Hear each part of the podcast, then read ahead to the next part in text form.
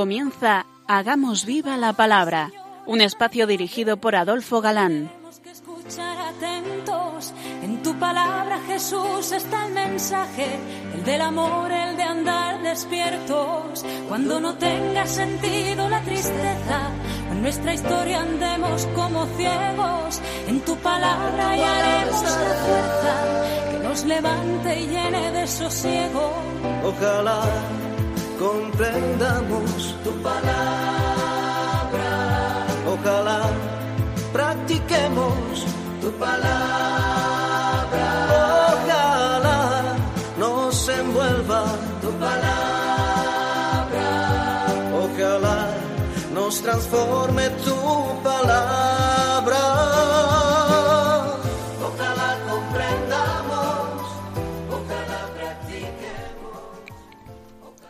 Hola queridos oyentes, un día más en esta emisora de la Madre nos encontramos con vosotros a través de las ondas para compartir como siempre la escucha de la palabra de Dios, buscando en vuestra compañía su vigencia y fuerza para nuestras vidas. Aquí estamos de nuevo Adolfo, y Marta dispuestos a pasar esta hora en vuestra compañía. Bienvenidos a nuestro programa Hagamos viva la palabra. Hola amigos, gracias por vuestra fidelidad ahí al lado del receptor. Dedicamos la pasada semana nuestro espacio a la Madre Teresa de Calcuta en su aniversario y hoy, tras la explicación pormenorizada del profeta Daniel, que nos ocupó varios programas, como sabéis, comenzamos uno nuevo, el profeta Ageo, que es de los llamados menores, pero tan menor que solo tiene dos capítulos, por lo que con toda seguridad algo nos dará tiempo a ver hoy del siguiente, Zacarías. Os recordamos que nuestro estudio es cronológico, es decir, por el orden en que fueron escritos, no por el orden que vienen en nuestras Biblias. Y lo primero que hemos de advertir sobre este libro, el del profeta Ageo, es que, dado el tiempo y la misión que Dios le encomendó, la situación histórica de entonces suele ser tratada conjuntamente con la del profeta Zacarías. Pues aunque Zacarías tuvo la misión concreta de impulsar la reconstrucción del templo y las murallas de Jerusalén, éste envió un mensaje más escatológico que Ageo, vaticinando la expectación mesiánica. Lo veremos. Y vamos primero con eso, con el marco histórico. Pocos profetas como Ageo pueden ser perfectamente encuadrados en un completo marco histórico, dado que pone fecha a toda profecía. El año segundo del rey Darío, el día uno del sexto mes, fue dirigida la palabra de Yahvé por medio del profeta Ageo a Zorobabel, hijo de Sealtiel, gobernador de Judá, y a Josué, su hijo, Jehoyasac, sumo sacerdote, en estos términos. Y a continuación expresa, al menos así en cuatro ocasiones. Estamos en una nueva era profética. Es el tiempo de los repatriados, establecidos de vuelta desde la cautividad de Babilonia a Palestina. Ciro, fundador del imperio persa, dio libertad, como sabemos, mm, para todos los deportados pudieran volver a su tierra. Y esto sucedió en el año mm, 537 antes de Cristo, más menos. Darío el Medo reinó en Palestina desde el 521 al 486 antes de Cristo. Por tanto, si, como hemos leído al principio, que era el año segundo de Darío, estamos hablando más o menos del 521 antes de Cristo, cuando Ageo se dirige a las autoridades y a los repatriados. Pero sabemos no poco de esa época, gracias a Esdras y Nehemías, otros dos libros de la Biblia, aunque no sean proféticos, eh, y que nos dicen mucho de aquella época. En el año primero de Ciro, rey de Persia, en cumplimiento de la palabra de Yahvé, por boca de Jeremías, movió Yahvé el espíritu de Ciro, rey de Persia, que mandó publicar de palabra y por escrito en todo su reino. Así habla Ciro, rey de Persia. Yahvé, el Dios de los cielos, me ha dado todos los reinos de la tierra. Él me ha encargado que le edifique una casa en Jerusalén, en Judá. Quien de entre vosotros pertenezca a su pueblo, sea su Dios con él. Suba a Jerusalén, en Judá, a edificar la casa de Yahvé, Dios de Israel, el Dios que está en Jerusalén. Y un poquito más adelante, en el versículo 6 nos dice, Todos los habitantes en derredor suyo les dieron objetos de plata y oro, utensilios, ganados y cosas preciosas, a más de los dones voluntarios. Es decir, que colaboraron económicamente también en la reconstrucción. Y como la repatriación se inició en el año 537, antes de Cristo obviamente, quiere decir que llevaban varios años que empezaron con la limpieza de la esplanada, poniendo un sencillo altar para los sacrificios y preparando los cimientos. Llegado el séptimo mes, los israelitas estaban ya en sus ciudades, y entonces todo el pueblo se congregó como un solo hombre en Jerusalén. Josué, hijo de Yosadac, con sus hermanos los sacerdotes, y Zorobabel, hijo de Sealtier, con sus hermanos, se pusieron a reconstruir el altar del Dios de Israel para ofrecer en él holocaustos, como está escrito en la ley de Moisés, hombre de Dios. Erigieron el altar en su emplazamiento, a pesar del temor que les infundían los pueblos de la tierra, y ofrecieron en él holocaustos a Yahvé, holocaustos de la mañana a la y de la tarde. El año segundo de su llegada a la casa de Dios en Jerusalén, el segundo mes, Zorobabel, hijo de Sealtiel, y Josué, hijo de Yosadac, con el resto de sus hermanos, los sacerdotes, los levitas y todos los que habían vuelto del destierro a Jerusalén, comenzaron la obra. Designaron a algunos levitas, de veinte años en adelante, para dirigir las obras de la casa de Yahvé. Al ver que las obras iniciales eran tan modestas, eh, tan lejos de lo que fue el fabuloso templo de Salomón, los más viejos, que lo habían conocido, lloraban de pena. Muchos sacerdotes levitas y jefes de familia, ya ancianos, que habían conocido con sus propios ojos la primera casa sobre sus cimientos, lloraban con grandes gemidos, mientras que otros lanzaban gozosos clamores. Y nadie podía distinguir los acentos de clamor jubiloso de los acentos de lamentación del pueblo, porque el pueblo lanzaba grandes clamores y el estrépito se podía oír desde muy lejos. Desde muy lejos. Y es que la cosa mm, no era nada fácil. Los que quedaron estaban auténticamente en la ruina, las ciudades empobrecidas, los campos abandonados. Nos hacemos una idea. Palabras de Nehemías, hijo de Jacalías. En el mes de Kisleu, el año 20 del rey Artajerjes, estando yo en la ciudadela de Susa, Hananí, uno de mis hermanos, llegó con algunos hombres venidos de Judá. Yo les pregunté por los judíos, el resto que se había salvado del cautiverio, y por Jerusalén. Me respondieron, los restos del cautiverio que han quedado allí en la provincia se encuentran en gran estrechez y confusión. La muralla de Jerusalén está llena de brechas y sus puertas incendiadas. Un gran clamor se suscitó entre la gente del pueblo y sus mujeres contra sus hermanos judíos. Había quienes decían nosotros tenemos que dar en prenda a nuestros hijos y nuestras hijas para obtener grano con qué comer y vivir.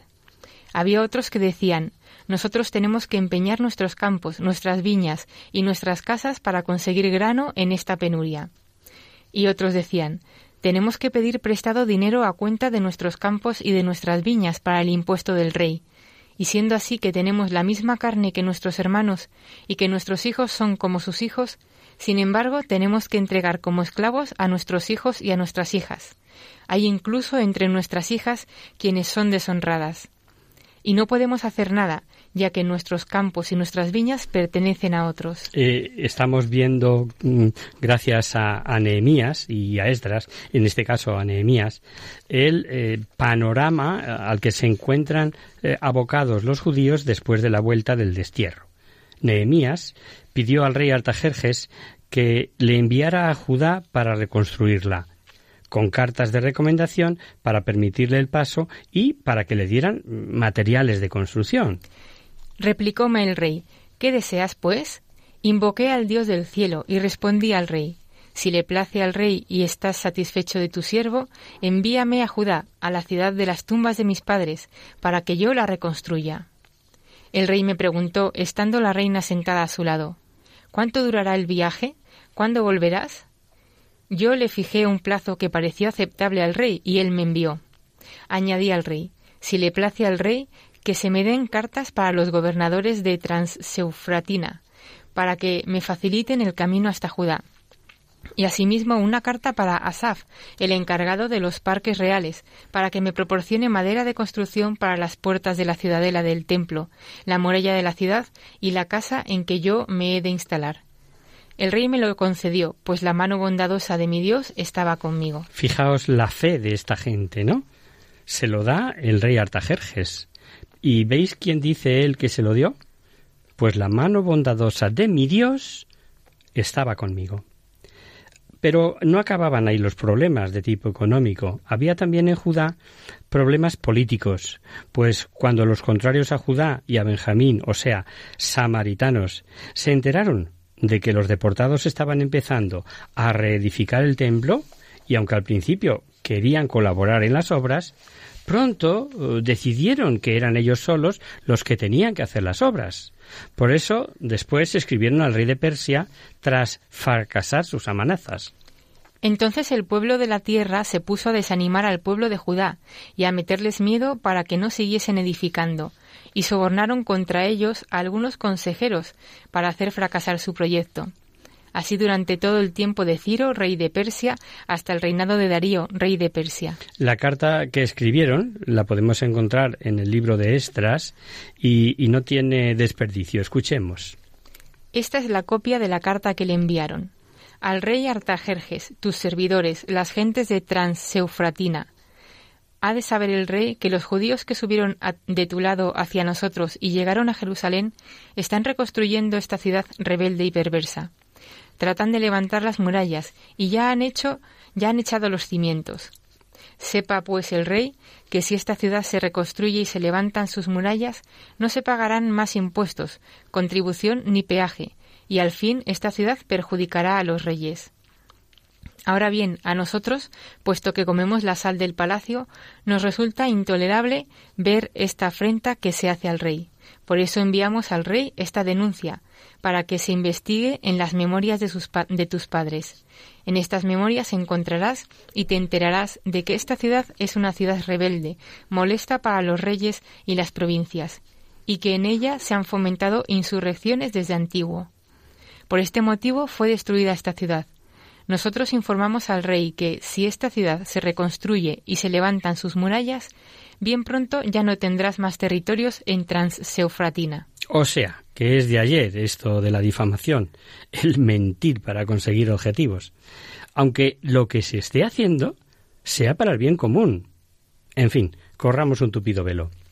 Eh, también hubo otros problemas, y estos de carácter moral, pues los repatriados eran la mayor parte hombres, tres por cada mujer. Y tomaron mujeres extranjeras, lo que redundará en el sincretismo y en la idolatría. Esto lo veremos mejor luego en el profeta Malaquías. A estos inconvenientes hemos de añadir la desesperanza y el desánimo, pues se había profetizado una restauración gloriosa. Muchas veces tomaron las profecías mesiánicas como de realización inminente, cuando no era así. Como consecuencia de todo esto, los trabajos fueron suspendidos. Aunque la importancia del templo era vital para la supervivencia como pueblo, pues era volver al culto verdadero, como refugio contra el peligro de volver a la idolatría. El documento que nos habéis enviado ha sido traducido y leído en mi presencia. Di orden de que se investigase, y se ha encontrado que esta ciudad se ha venido rebelando contra los reyes desde antiguo, y que por ella se han fomentado revueltas e insurrecciones.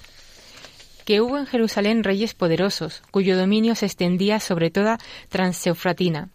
Se les pagaba impuestos, contribuciones y peaje. Ordenad, pues, que se interrumpa la empresa de estos hombres. Esa ciudad no debe ser reconstruida hasta nueva orden. Guardaos de actuar con negligencia en este asunto, no sea que el mal aumente en perjuicio de los reyes. En cuanto la copia del documento del rey Artajerjes fue leída ante Rehum, el gobernador, Simsai, el secretario y sus colegas salieron a toda prisa hacia Jerusalén, donde los judíos, y los obligaron a suspender sus obras por la fuerza de las armas. Así se suspendieron las obras de la casa de Dios en Jerusalén quedaron interrumpidas hasta el año segundo del reinado de Darío, rey de Persia. Y así llegamos eh, a este segundo año de Darío y a la misión del profeta, la misión de Ageo y Zacarías. Sin embargo, a pesar de todos estos inconvenientes, los repatriados no tuvieron reparos en hacerse buenas casas. Es lo que siempre pasa, lo, que ha pasado en todo tiempo. La vida es muy complicada, está llena de compromisos, no tengo tiempo para nada, etcétera, etcétera. Y las cosas de Dios y, el tiempo para la oración, ah, ahí sí que nos atosigan las prisas. Para eso nunca tenemos tiempo. Ageo es enviado a animar, a confortar y conseguir se lancen a reconstruir el templo y las murallas. Ya no era el tiempo de los peligros por nuevas deportaciones, ni tiempo de tragedias, como los tiempos de Jeremías. El imperio persa era fiel a su fundador Ciro II, que era tolerante con los pueblos conquistados y con sus religiones. Judá era pues como una satrapía persa, una provincia. Con Darío vendría la desintegración del imperio persa que, acabaría con la guerra contra Alejandro Magno, que fue el que los derrotó. Y como hemos hecho con todos los profetas, vamos a hacer una mini biografía de, de Ageo, de este profeta. Vamos a ver, en primer lugar, su persona.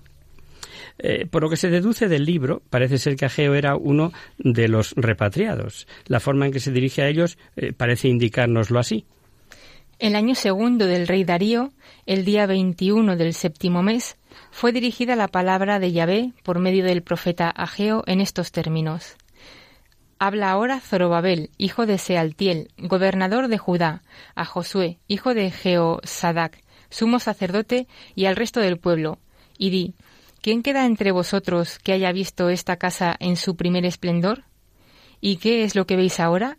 ¿No es como nada a vuestros ojos? También por su interés por el templo, eh, quizá nos haga pensar en alguien de familia sacerdotal. No obstante, algunos especialistas lo niegan porque pregunta a los sacerdotes sobre aspectos de la pureza ritual, por ejemplo. Si alguien lleva carne sagrada en el alda de su vestido y toca con su alda pan, guiso, vino, aceite o cualquier otra comida, ¿quedará esta santificada? Respondieron los sacerdotes y dijeron No. Continuó Ageo. Si alguien que se ha hecho impuro por el contacto de un cadáver toca alguna de esas cosas, ¿quedará ella impura? Respondieron los sacerdotes y dijeron, sí, queda impura. Entonces Ageo tomó la palabra y dijo, Así es este pueblo, así esta nación delante de mí, oráculo de Yahvé. Así toda la labor de sus manos, y lo que ofrecen aquí, impuro es. Y ahora aplicad bien vuestro corazón, desde este día en adelante, antes de poner piedra sobre piedra en el templo de Yahvé.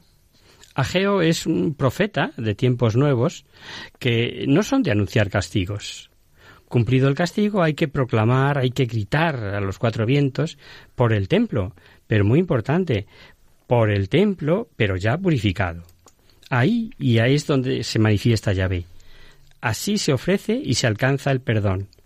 Así se ora y Yahvé está presente.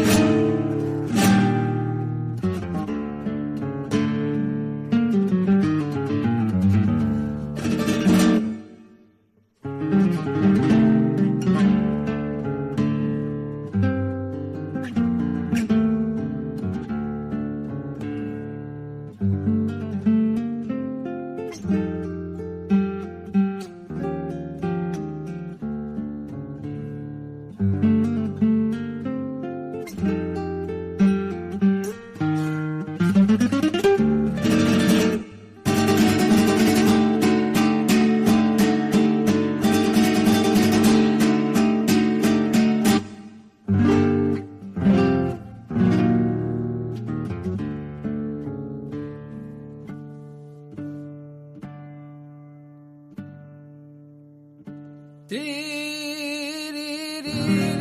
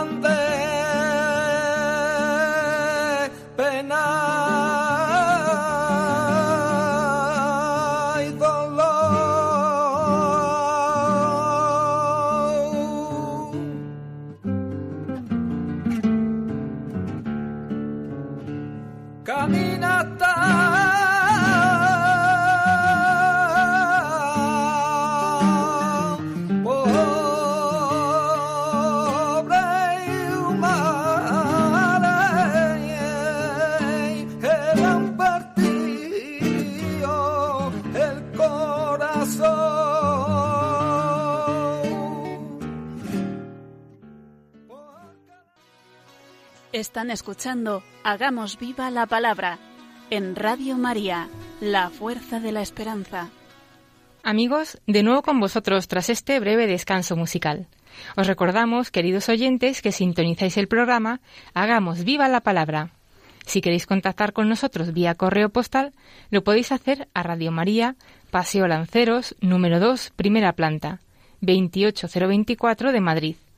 O si lo preferís, el correo electrónico hagamos viva la palabra arroba radiomaria.es.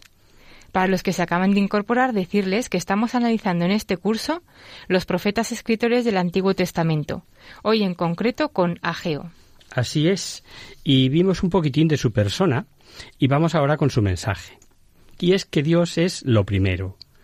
Ageo impulsa para que no se olvide esto. Si tenemos en cuenta que se suspendieron las obras hasta el año segundo de Darío, veremos cómo era importante mantener esta tensión para que se reconstruyera el templo y ahí es donde aparece la misión de Ageo. La reacción del pueblo fue favorable, como nos dice el mismo profeta. Zorobabel, hijo de Sealtiel, Josué, hijo de Jeosadac, sumo sacerdote, y todo el resto del pueblo escucharon la voz de Yahvé su Dios, y las palabras del profeta Ageo, según la misión que Yahvé su Dios le había encomendado, y temió el pueblo delante de Yahvé. Entonces Ageo, el mensajero de Yahvé, habló así al pueblo en virtud del mensaje de Yahvé. Yo estoy con vosotros, oráculo de Yahvé. El castigo será tornado cambiado en bendición, pero advierte que es importante cambiar el corazón lo que les prueba son bendiciones en base a comprobar que la simiente seguían los graneros y que tendrían fruto la vid, la higuera, el granado y el, olvido, y el olivo, no como les pasaba antaño, cuando todo mermaba. ¿Qué era de vosotros? Se venía a un montón de veinte medidas y no había más que diez. Se venía a la cava para sacar cincuenta cántaros y no había más que veinte. Yo os herí con tizón, con añublo, y con granizo en toda labor de vuestras manos, y ninguno de vosotros se volvió a mí, oráculo de Yahvé.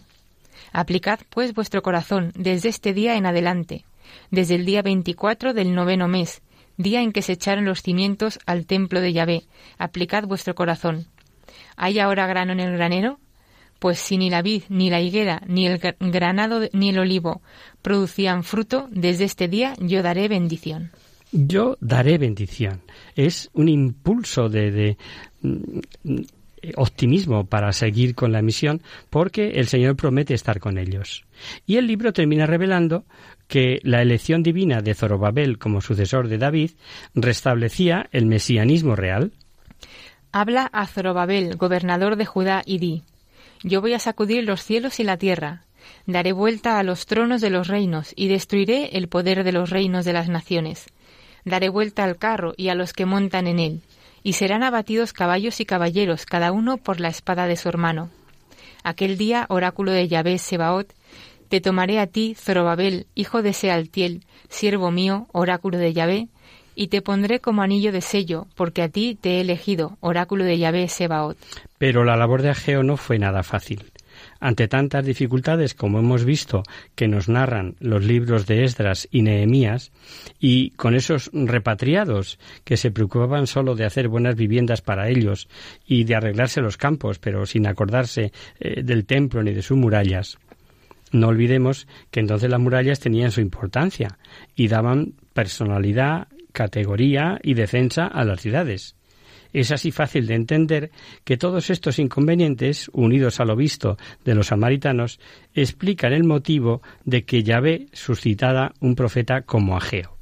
Y con esto pasamos a ver ya Zacarías, el contemporáneo suyo, y también con la misma misión de que el templo fuera reconstruido, amén de que la restauración no fuera sólo de piedras, sino escatológica, mesiánica. Tal vez eh, este Zacarías fuera algo más joven que Ageo, aunque se diferencia algo en su mensaje. Mientras que Ageo se preocupaba como lo primordial el templo y su reconstrucción, para Zacarías lo fundamental es lo escatológico. Y recordad que la escatología es la que se refiere al futuro, al final de los tiempos. Y como decíamos, junto con Ageo, lo encontramos eh, el hecho contemporáneo en los libros de Esdras y Nehemías. Ageo, profeta, y Zacarías, hijo de Ido, profeta, hablaron en nombre de Dios a los judíos que había en Judá y en Jerusalén. Ya vimos por Ageo cómo tuvieron éxito en impulsar a los judíos para la reconstrucción. También en Esdras leemos y los ancianos de los judíos prosiguieron con buen suceso la reconstrucción, según las profecías de Ageo, profeta, y de Zacarías, hijo de Ido y terminaron la reconstrucción según la orden del Dios de Israel y las de Ciro y Darío. Este libro de Zacarías es apocalíptico y visionario, y por eso sumamente oscuro. Aunque todo el libro tiene un carácter mesiánico, se pueden distinguir dos partes muy distintas, pues además tienen distinto género literario. La primera son los ocho capítulos primeros y la otra el resto. Y andan ahí los estudiosos analizando aún si la primera parte es mm, la de verdad de Zacarías y en cambio la otra, con los demás seis capítulos, pudieran ser de otro autor. No vamos a entrar, como siempre, en las distintas hipótesis, pero sí vamos a ver cómo son cada una de las partes, cómo son estas dos partes. Eh, primera, mm, en esta se destaca la providencia divina, cómo Dios cuida de todo, pero especialmente de su pueblo escogido. Puede sernos de utilidad hoy cuando nos extrañan ciertas cosas, a lo mejor incluso de la propia Iglesia. Recordemos, Dios las permite, pero para bien, aunque nosotros no lo veamos. Y segunda, es una parte esencialmente pues, pues mesiánica, presenta al Mesías victorioso, justo, universal, abarcando de mar a mar, pero muy pobre, aparecerá sobre un asnillo una cría de asna. ¿Os suena algo a que sí? Sí, es la profecía que narrará San Mateo en su Evangelio. Exulta sin freno, hija de Sión, grita de alegría, hija de Jerusalén. He aquí que viene a ti tu rey, justo él y victorioso, humilde y montado en un asno, en un pollino, cría de asna. Él suprimirá los cuernos de Efraín y los caballos de Jerusalén será suprimido el arco de combate y él proclamará la paz a las naciones.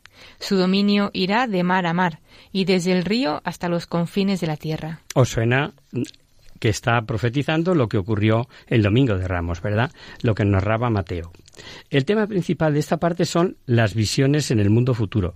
Son visiones que supusieron a la vez un arsenal de imágenes para ese otro libro del Nuevo Testamento que se titula específicamente Apocalipsis. Y vamos con su mensaje.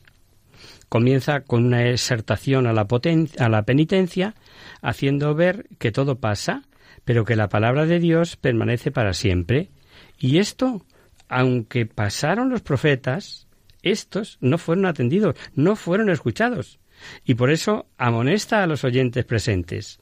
En una primera visión nos enseña eh, cuatro caballos, eh, difícil de entender, porque no podemos imaginar cómo están situados y qué recorrido hacen.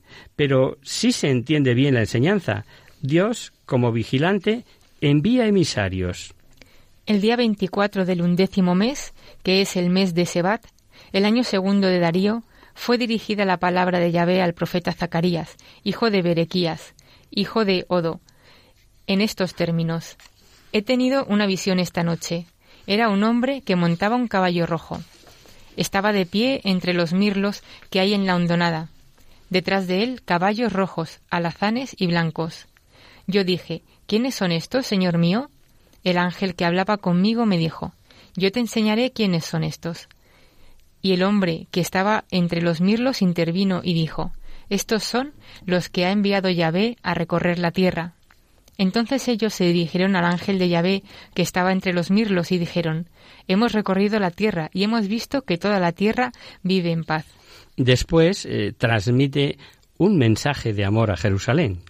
Y el ángel que hablaba conmigo me dijo, Clama y di, así dice Yahvé Sebaot, celoso estoy por Jerusalén y por Sión con gran celo.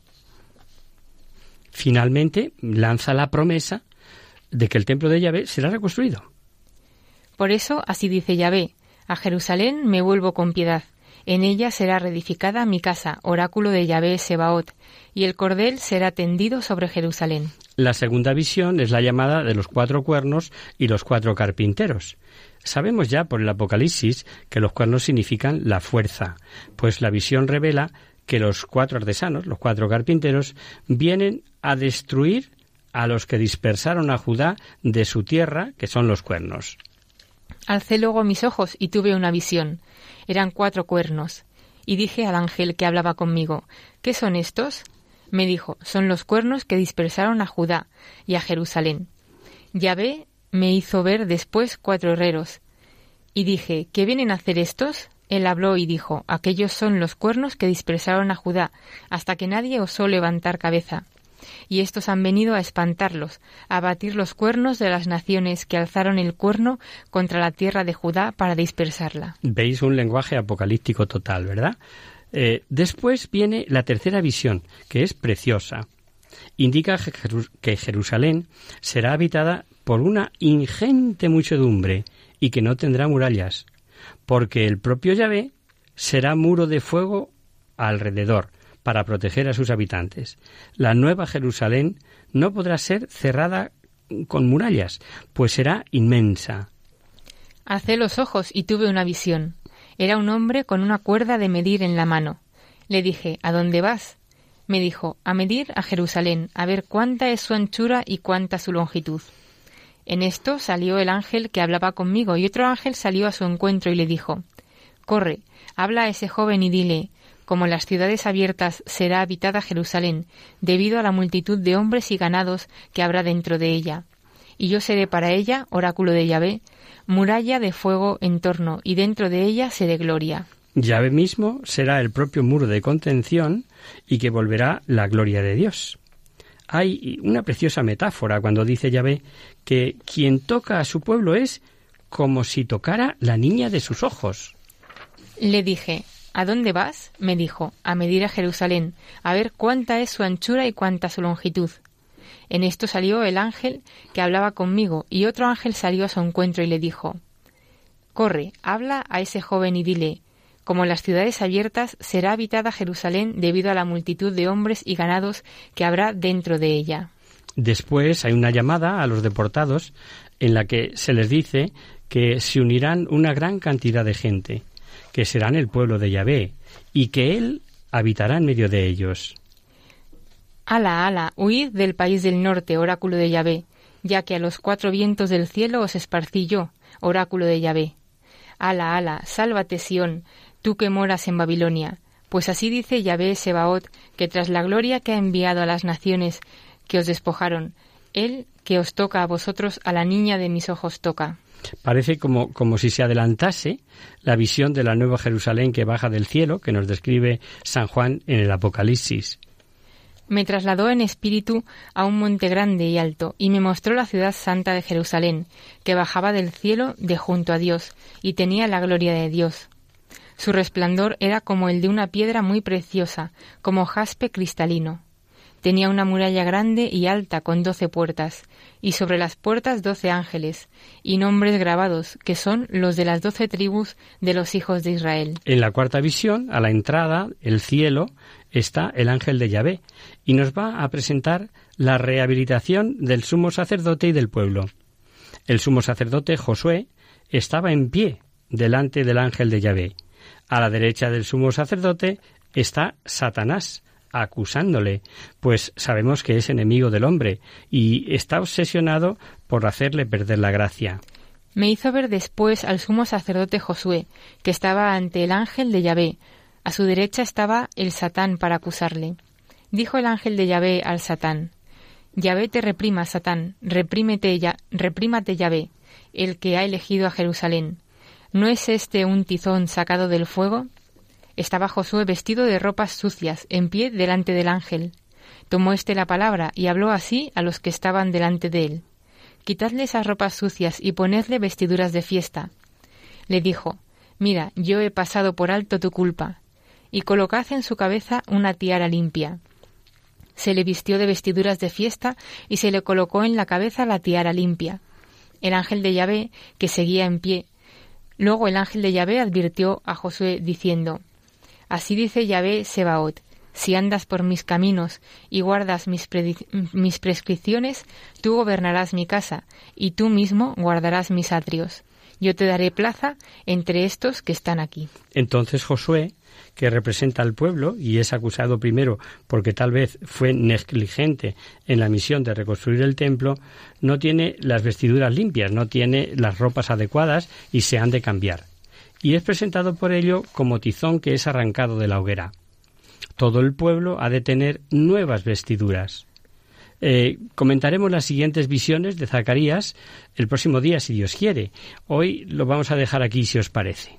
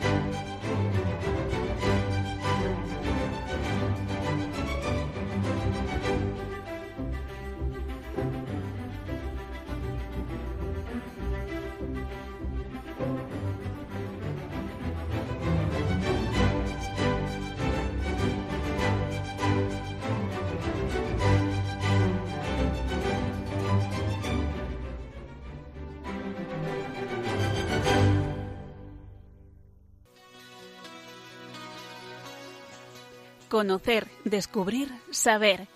En Hagamos Viva la Palabra.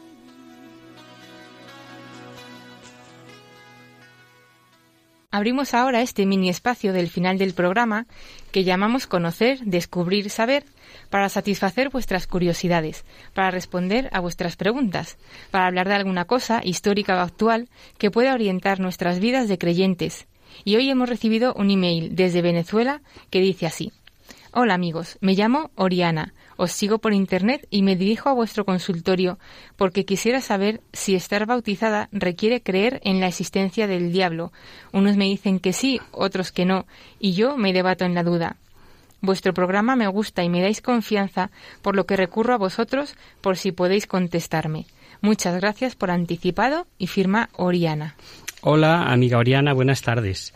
Eh, gracias por tu escucha y tu confianza. Intentaremos contestarte del modo más sencillo. Interpretamos que estás bautizada y de ahí tus dudas, claro. Y la respuesta es que sí, que sí existe, pero de manera rotunda, no te vamos a engañar. De hecho, en tu bautismo, tus padres o padrinos renunciaron de manera explícita al diablo y sus obras.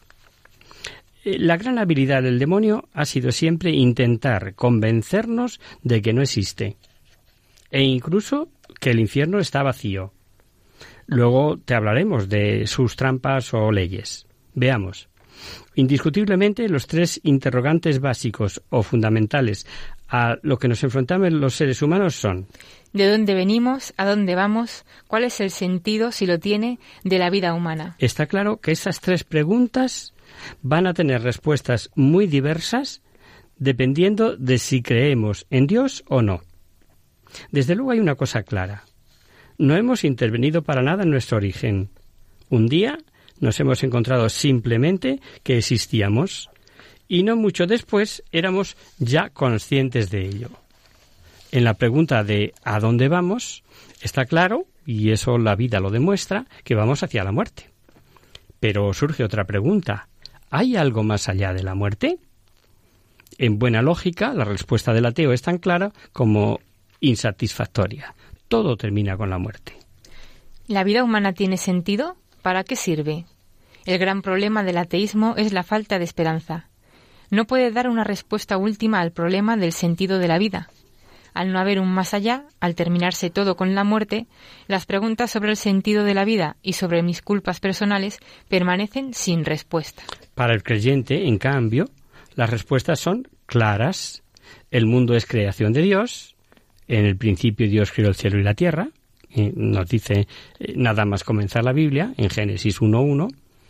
Y mm, vamos hacia Él, como decía San Agustín. Inquieto está nuestro corazón hasta que descanse en ti.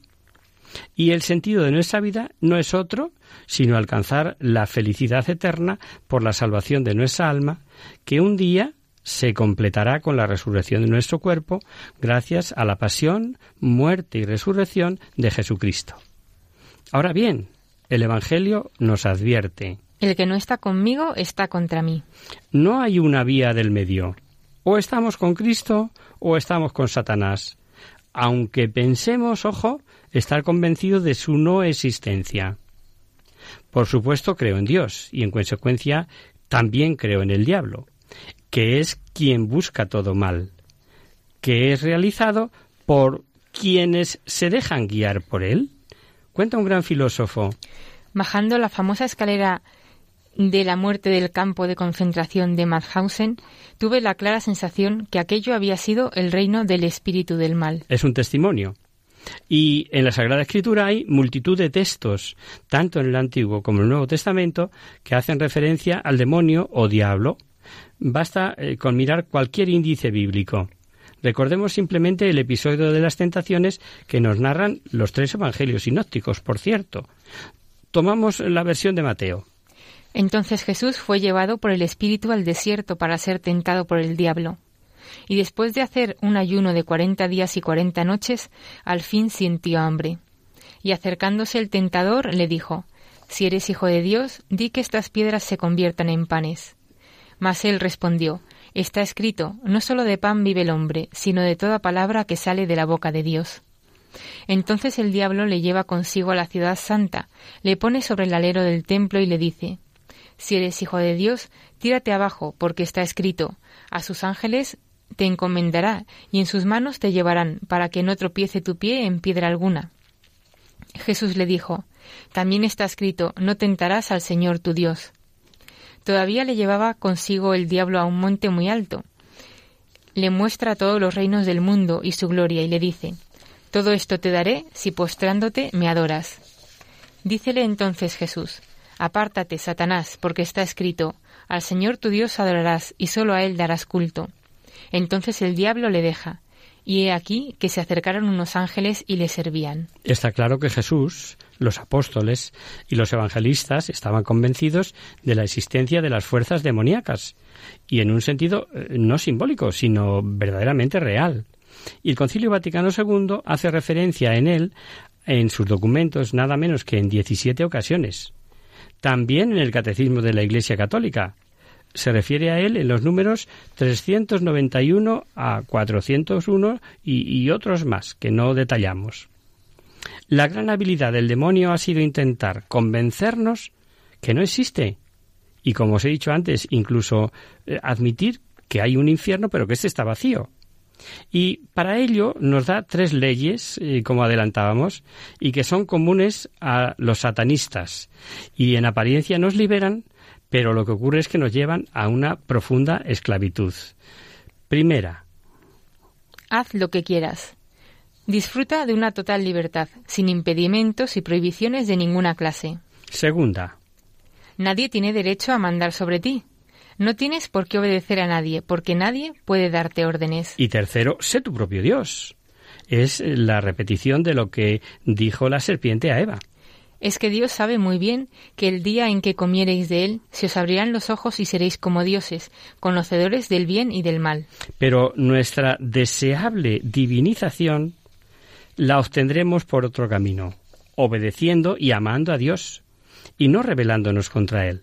Por supuesto, tampoco nos creamos que quien no cree en Dios tiene una mente más lúcida. Lo normal de no creyente es dejarse llevar por aberraciones supersticiosas detrás de las que no es difícil encontrar la huella del maligno. Chesterton cuenta que en una reunión de filósofos, mm, todos no creyentes, todos llevaban consigo un amuleto que pensaban que les protegía del mal. Y es que quien no cree en Dios, pues, pues, pues se aferra a creer en cualquier cosa. La victoria de Jesús sobre el tentador nos demuestra que es posible vencer al demonio. Pero nuestra evangelización personal y santificación no consiste solamente en nuestra promoción humana, sino en nuestra participación y entrada en el reino de Dios. Creemos no solo que Dios existe, sino que se ha hecho hombre para redimirnos, para salvarnos, para abrirnos la puerta del cielo, es decir, la eterna felicidad. Ahora bien, ese Dios que sí quiere salvarme, me ha hecho un hombre libre, y respeta mis decisiones. Por eso el Evangelio nos advierte. Velad y orad para que no caigáis en la tentación. Y bueno sería seguir el consejo, pues de las tentaciones nadie estamos libres y se trata de ponernos confiadamente en las manos de nuestro Señor, que es quien más nos quiere. Y, lo que es imposible, no lo olvidemos, para nosotros, para los hombres, no lo es para Dios. Esperamos haberte iluminado un poquito, Oriana. Si no es así, no dejes de escribirnos de nuevo. Eh, quedamos a vuestra disposición como siempre. Y hasta aquí, queridos amigos, el programa de hoy. Os dejamos con nuestra sintonía y os recordamos que si queréis dirigiros al programa para cualquier duda, aclaración o sugerencia participando en el espacio de conocer, descubrir, saber, estamos a vuestra total disposición y encantados de atenderos en la siguiente dirección. Radio María, Paseo Lanceros, número 2, primera planta, 28024 de Madrid. O bien, si lo preferís, al correo electrónico hagamos viva la palabra radiomaria.es. Contamos los días para nuestro nuevo encuentro con vosotros, queridos oyentes. Ante estos micrófonos estaremos de nuevo la próxima semana con un programa interesantísimo, pues con Zacarías descubriremos lo que se refiere al final de los tiempos, con sus visiones, que es como un adelanto de lo que encontraremos en el Apocalipsis de San Juan. Y tal vez, tal vez veamos ya, además de lo último de Zacarías, algo de otro profeta, de Malaquías. Hasta el próximo día, amigos. Hasta la próxima semana.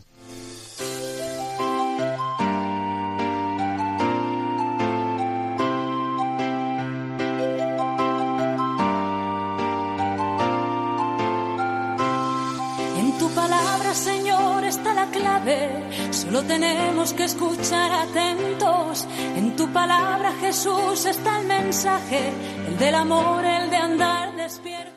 Así concluye Hagamos viva la palabra con Adolfo Galán. como ciegos, en tu palabra y haremos la fuerza que nos levante y llene de sosiego. Ojalá.